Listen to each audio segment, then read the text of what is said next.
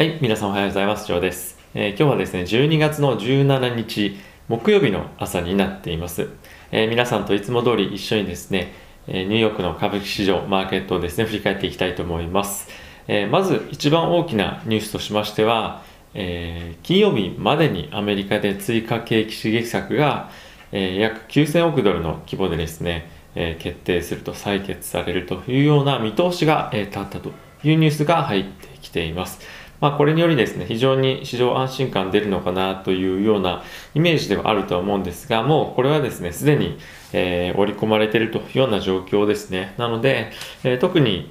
えー買いが進むということもなく、逆にですね、これ採決された後には、えーちょっと売り込まれる可能性もあるんじゃないかなと思っています。えー非常にポジティブなニュースではあるものの、もともとですね、えー大統領選挙の、ま、前後で、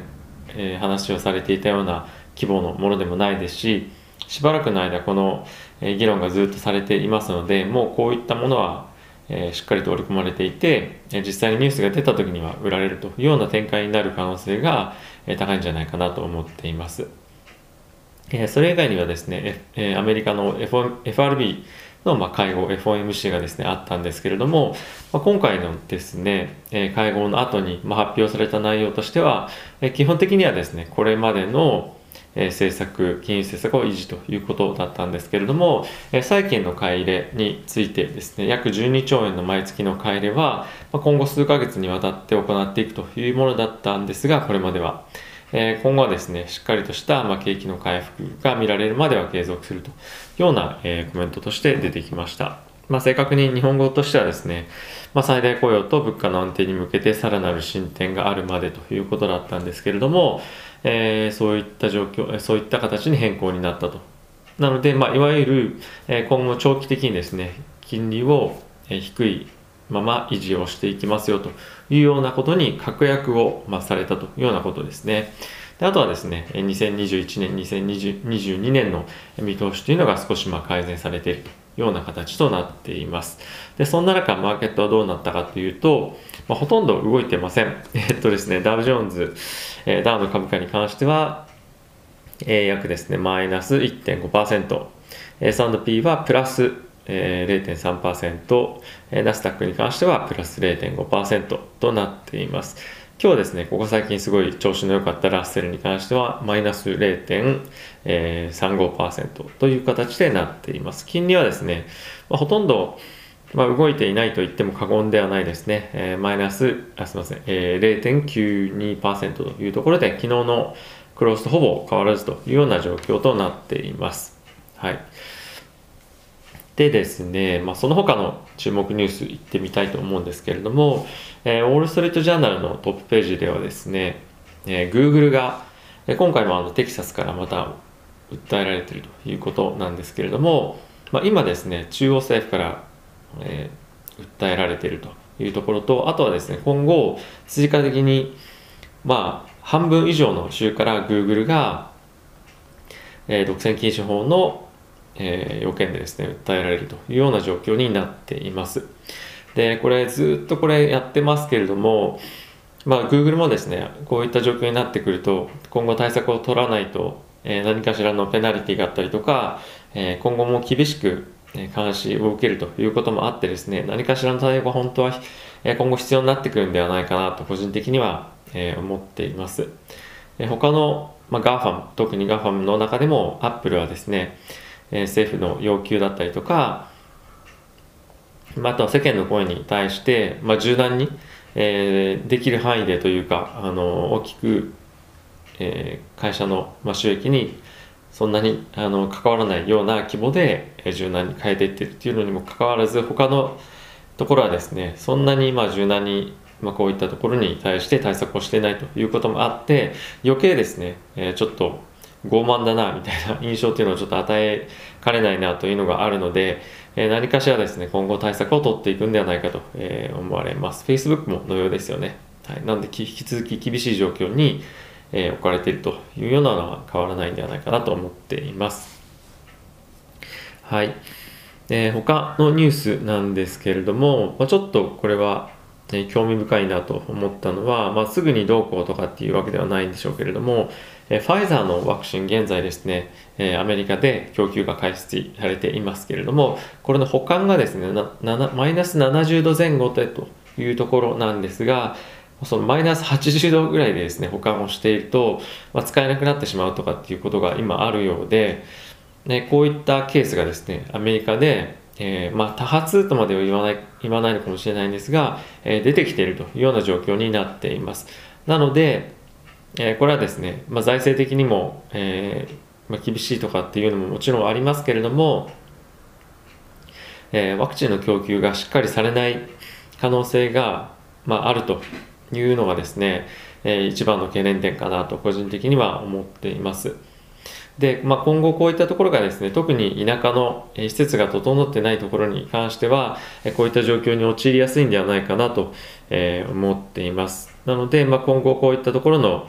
えー、なんていうんですかね、動向のチェックっていうのは、えしていった方がいいんじゃないかなというところで思っています。あとはですね、えファイザーのワクチンで、え深刻なアレルギー症状が1件出たというのが、ニューヨークタイムズから出ていました。えー、これはですね、まだ、何ですか、まあ、1件しか出てないので、えー、今後拡大していくのかどうかっていうのは正直わからないところなんですけれども、えー、ついに、まあ、そのアナフィラキシー的なものが出てしまったのかなと思うんですが、一応現在、容体は安定しているということです。なので、まあ、こういったニュースが、まあ、出てくるとですね、ワクチンを受けたくないなっていう人は、まあ、少しずつ、まあ、出てきてもおかしくはないなというような、え感じかなと思います。まあ、アラスカの在住のですね、え医療従事者の方がですね、えまあ、こういった反応を、え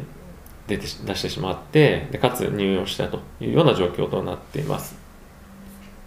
はいまあ、ちょっと心配ですよね。あのこの方のご容態というところもそうですし、えー、人々がですね、ワクチンを受けたくないというような状況になると、経済の回復もですね、遅くなることもあって、まあ、どうなるのかなと、まあ、今後こういった症状がどれぐらいの頻度で出てくるのかというところが、えー、今後も注目されるかなと思っています。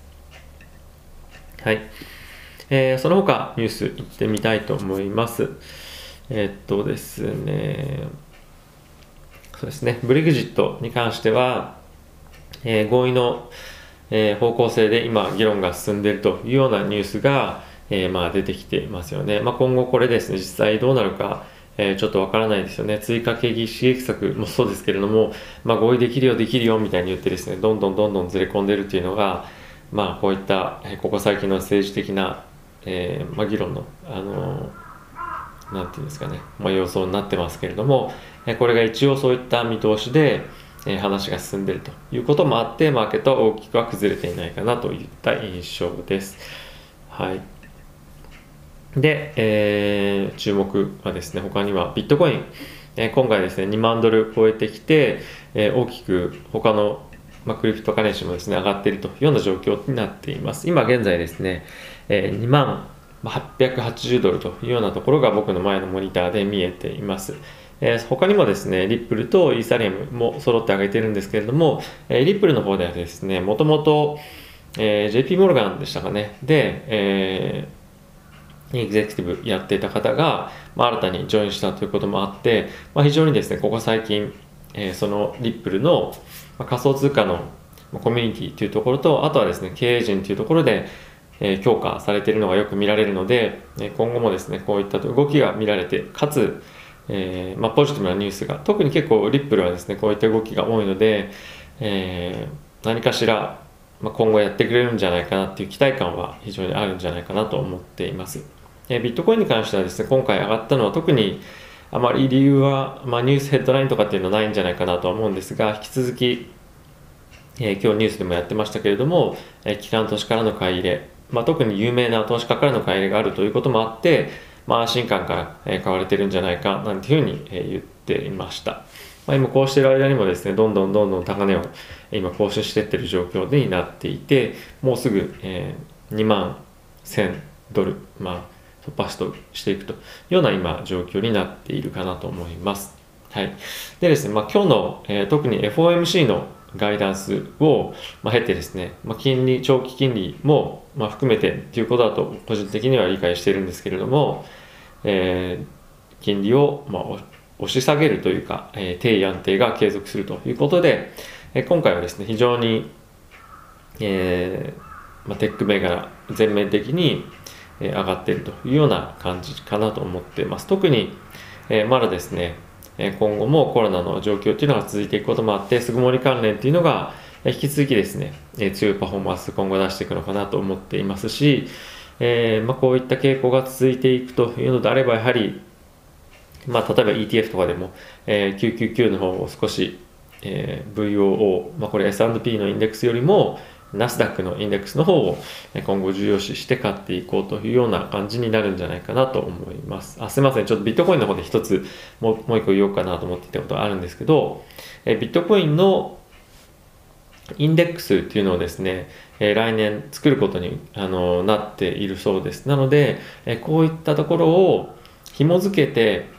え ETF とかっていうのもですね、今後出てくると、えいうことが予想されますので、えそういった意味でもですね、機関投資家からの買い入れっていうのが来年は、え強くビットコインだったり、仮想通貨に入ってきやすくなると思うので、来年さらにですね、値を上げてくるんじゃないかなと思っています。いろんな方がですね、かなり、えー、高値っていうのを予想してますけれども、まあ、そういった方向性になっていきやすいんではないかなと、えー、思っています。はい。あとはですね、皆さんここ最近よく、えー、見てらっしゃいます、テスラ組入れも間近というところですが、え今日はですね、1.6%の、まあ、マイナスというところになっていて、ここ最近ちょっと上値が、え、重いなという感じですよね。まあ、650ドルというところが今上値になっていて、押さえつけられていると。まあ、ここ抜けるかどうかっていうところなんですけれども、えー、一旦ですね、えー、組入れの後にまあ少し落ちてくる可能性もあのかなりあるんじゃないかなと思って、まあ、この辺を今後は、え抜けれるかどうかの勝負というところになってくるんではないかなと思っています。はい。えー、中長期にですね、まだまだ株は、えー、買っていっていいのかなという試合が整いつつあるのかなと思います。え、短期的にはですね、やはりいろんないいニュースばかりがですね、あの出てきていて、まあそういったものはすでに織り込まれているとような、状況になっていると思いますので、何かしらですね、今後ポジティブな材料っていうのが今欲しがる、欲しがっているマーケットは状況なんではないかなと思っています。え年末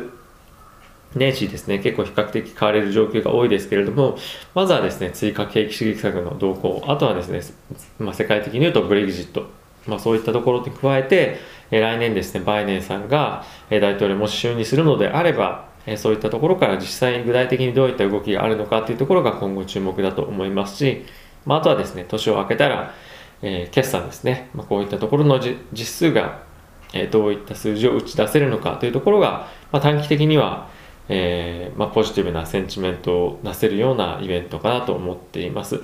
はいま、ここ1ヶ月ぐらいはですね、なので、ほとんどイベントがないというような状況に、え、なりそうです。ま、コロナの、え、関連のニュースを引き続き、えー、注視していくというような状況ですね。はい。ということで、え、今日も皆さんありがとうございました。えー、あと、木金ということでですね、まだ週末もお仕事ある方もいらっしゃると思いますが、週末まであと木金というところなので、えー、頑張っていきましょう。ということで、また、えー、明日お会いしましょう。さよなら。